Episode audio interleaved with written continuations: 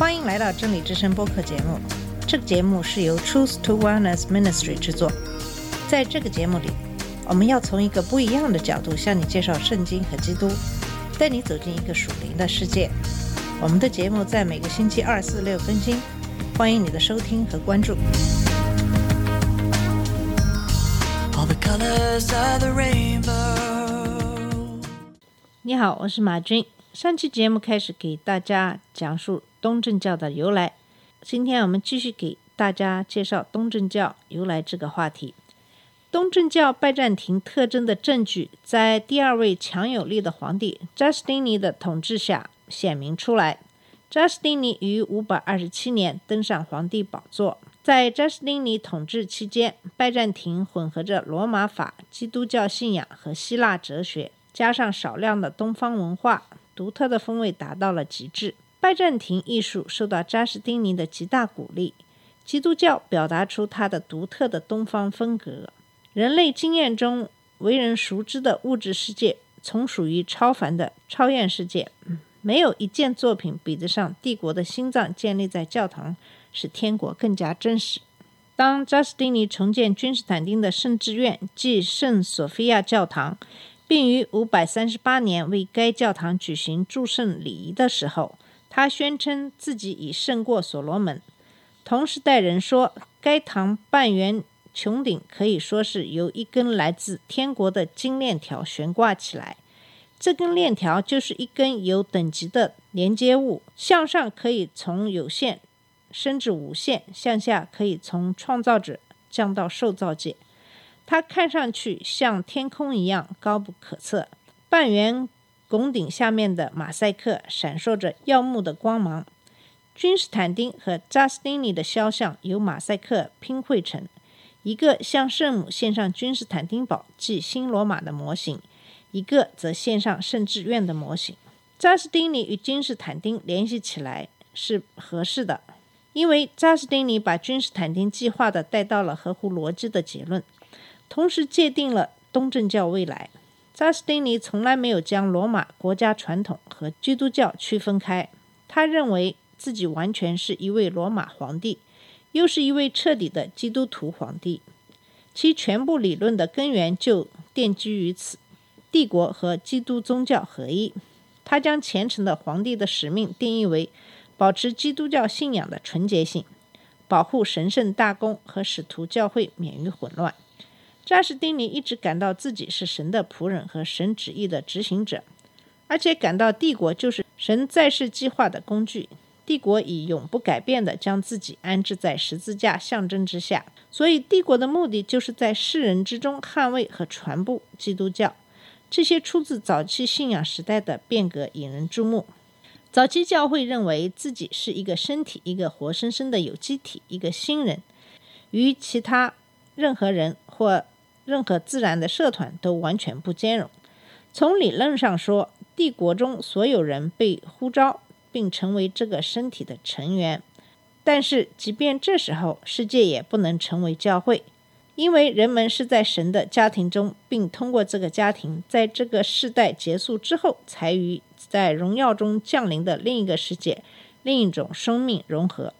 但是拜占庭官方教理中，国家可比作一个身体，不是建立在早期基督教意义上，也不是因为帝国的臣民已经成为名副其实的教会成员。帝国的身体这个形象来自异教徒思想。国家自身被设想为由神建立的社团，而且它囊括了人的整个生活。在国家之内，属神的有形代表就是皇帝，他履行神的旨意，分享神的福祉。因此，教会旧的边界逐渐被抹去，基督教社团日益和拜占庭社会粘合到一起，成为一个整体。在扎什丁尼的理论中，教会几乎消融在基督教社会中，当然，任何关于教会与世界和帝国完全不同的想法，都会从国家思维中永远的消失。在东方基督教中，这些主要要素之间脆弱的平衡轻易的被打乱了。基督徒皇帝的权利、国家对教理的纯洁性的关注，以及大众对圣像是进入不可见世界窗户的信仰，所有这一切在著名的反拜相之争期间跌入爆裂的紊乱之中。从表面上看，这场分行了一个多世纪的冲突是对使用圣像的不同意见；但从深层次看，他所争议的是到底何种事物足以庄严或神圣而配得崇拜。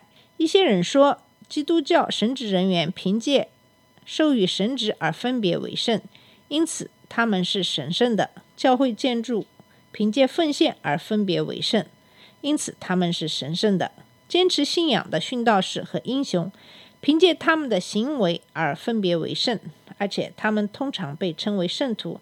难道他们不配得与神职人员相同的尊崇吗？从六世纪以来，教会和帝国政府都鼓励基督教制造圣像和尊敬修道圣人。他们没有认识到，不加控制的增加圣像和圣人将会使民众将他们的崇拜交给本地的神龛和雕像。大多数普通基督徒无法把圣物或圣人和他所代表的属灵现象区别开，他们陷入偶像崇拜中。这种偶像崇拜有其先例。在古罗马，皇帝的肖像被敬拜，就好像其本人在场一样。即使在皇帝们成为基督徒之后，皇帝的肖像继续出现在军营、法庭和主要城市的显著地方。硬币也显示皇帝的肖像作为货真价实的标志标记。在扎什丁尼秉政期间，这位皇帝在君士坦丁堡皇宫主门青铜门之上。树立起一座巨大的耶稣雕像。至六世纪末叶，耶稣或玛利亚的圣像在许多建筑物上代替了帝王像。最终，耶稣的圣像出现在硬币的背面。但是，早在八世纪，皇帝利奥三世发起了攻击使用圣像的行动。他或许是受到帝国的负罪感的激励才如此做的。基督教教导说，神因为以色列子民崇拜偶像而惩罚他们。或许前一个世纪屈辱的失败和损失，以及早在利奥执政时期不幸的地震，都是为了唤醒神的新选民。无论如何，在七世纪晚期，反对圣像的情绪在滋长和扩散。在成功击退穆斯林军队第二次主攻君士坦丁堡之后，利奥第一次公开地宣布他反对圣像。愤怒的暴民们杀死了一位奉命用十字架。代替青铜门上的耶稣像的官员，帝国的整个地区都起来极其严厉的反抗圣像。马赛克从墙上被凿出来，圣像用石灰水涂抹掉。利奥让君士坦丁堡牧首退位，分立一位赞同自己观点的新牧首。反拜相者想用十字架、圣经以及圣餐中的面包和酒一类传统的基督教象征物来代替宗教圣像。他们坚持认为，只有这些物品应当被视为神圣的。在此范围之外，只有爱慕的神职人员以及专用的建筑物拥有某种神圣性。哈利凯·加勒廷解释这场危机时说：“修士和禁欲主义者以及未受过教育的大众支持圣像。虽然并非所有的修士都赞同圣像，但一些修道院为了生计制造并出售圣像。”有坚定的捍卫他们立场的力量，却源自一处遥远的地方。约翰·曼索尔生活于远在阿拉伯人控制的巴勒斯坦之外的一家修道院里，形成了最终被用于证明宗教圣像具有合理性的思想。曼索尔以大马士革的约翰之名闻名于世，是八世纪最伟大的神学家。今天，他被正教教会视为早期教会最后一位伟大的教师即所谓的教父。曼索尔解释说，一个肖像和其母体不是同一个实体，而仅仅是模仿母体。圣像的唯一意义是作为母本的复制品和对母本的回忆。他的论证建立在柏拉图的如下观点之上：我们在此世感知到的万有，实在是永恒、原初式样的模本，后者只有通过非物质世界的灵魂才能被知晓。正如反拜相者所认为的，否定任何圣像能真正描写基督，实际上这是在否定道成肉身的可能性。虽然崇拜一个圣像是错误的，但是依附基督圣像的存在可能会指导和协助信仰者去崇拜真正的基督。圣像应当像圣经或十字架象征一样受到尊重和崇敬。因此，约翰为接受玛利亚、使徒、圣徒，甚至是天使的圣像，清理了地基。但是，圣像自身仅仅是提示，用以帮助信徒表达出恰当的尊敬和崇敬。其后的反拜相之争既漫长也复杂。在牧首塔拉修的支持下，有三百五十位主教参加的第七次大公会议于七百八十七年在尼西亚举行。这次大公会议谴责了整个反拜相运动，支持由大马士革的约翰提出的立场。但是，圣像破坏运动并不是这么轻易就可以消除的。强大的反拜相趋向一直存在于中亚以及职业军人的阶层当中。但是，当九世纪快要消失的时候，争论的热潮退却了。八百四十三年初召集的一次主教会议，废黜约翰·格拉马提修斯。谴责一切反拜相者，确定第七次公会议的各项规定。正统教会现在依然在每年大斋节的第一个主日庆祝正教节，用以纪念圣像崇拜取得的胜利。通过这些年扎斯丁的违纪和反圣像冲突，东部的正教教会和西部的大公教会之间的差异扩大了。基督教会的两部分在教理和实践上分道扬镳。他们就圣经中的一个词进行争辩，他们在大斋节上坚持不同的礼仪，他们在庆祝圣餐所使用的饼的种类上也意见不同。由于二者在文化和历史上的差异，只需要两位雄心勃勃的领袖就能在两个教会之间砌入一个永久的契子。公元一千零五十四年，教宗利奥九世派遣狂热的红衣主教洪贝尔到。君士坦丁堡和皇帝制定一份具有侮辱性的、注定失败的协议。皇帝对和西方合作感兴趣，但是君士坦丁堡牧首米歇尔·瑟鲁拉留和洪贝尔一样不宽容，侮辱教宗使团。随后，洪贝尔把教皇的绝法通谕在礼拜的时候送到圣职院。随着时间推广，军事损失以及异端削弱了伟大的君士坦丁和扎斯丁尼的帝国。紧随野蛮人的游牧部落之后而来的是伊斯兰的扩张。在中世纪晚期，希腊正教的最初疆土缩减到土耳其西部、巴尔干地区和塞浦路斯。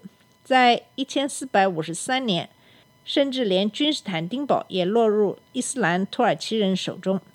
在十一个世纪之后，最初的基督教帝国终结了。在由穆斯林。管制的社团中，基督徒成为少数派，没有皇帝做他们的首脑，他们指望牧首给予政治指引。穆斯林倾向于接受这位基督徒的领导，认为他是基督教社团的发言人。今天，在由君士坦丁转向基督教道路的庞大帝国中，只有希腊和半个塞浦路斯依然信奉希腊正教，但正教找到了扩展的新地区。尽管有来自西部欧洲罗马大公教会以及东部伊斯兰教的压力，狭长的通道一直向北部敞开。保加利亚国王鲍里斯在九世纪归信基督教，基辅大公弗拉基米尔于十世纪归信。君士坦丁堡激动人心的壮观以及激发敬畏感的宗教礼仪，一下子感动了弗拉基米尔派遣。至此，调查新罗马基督教信仰的外交使节们的心，他们参加了伟大的圣职院中举行的仪式之后，禀告他们的主人：“我们不知道我们是在天国中还是在世上，因为的确世上没有一处如此辉煌和优美。我们无法向陛下描述，我们只是知道在那里神临在人们之中，而且他们的敬拜仪式超过其他一切地方的崇拜。”因为我们无法忘怀那种优美。数年之后，俄罗斯将政教在美学上的壮丽归为己有。渐渐的，莫斯科开始认为他自己是政教世界的领袖。一种新理论逐渐产生出来：一个罗马在意大利，它已落入野蛮人和罗马大公教会异端手中；还有第二个罗马，君士坦丁堡，当他落入土耳其人手中的时候。又有了第三个罗马莫斯科。俄罗斯皇帝的头衔取自第一个罗马沙皇和凯撒同属一个词。这和他从第二个罗马那里吸取他的宗教如出一辙。甚至在二十世纪，克里姆林宫标示着富有而鼓舞人心的过去，政教原来壮丽的洋葱形穹顶依然矗立，指向天国。好了，我们今天的节目就到这里。在这两期节目里，给大家介绍的是政教的起源以及历史发展。谢谢你的收听，我们下次节目再见。这里是真理之声播客节目，真理之声是 Truth to Wellness Ministry 旗下的一个节目，由 Truth to Wellness Ministry 制作和播出。如果你有什么想跟我们分享，请给我们发电子邮件，我们的邮箱地址是 truth to wellness at gmail dot com。你也可以直接去我们的网站 www truth to wellness dot com 浏览更多的信息。下次节目再见。All colors of the rain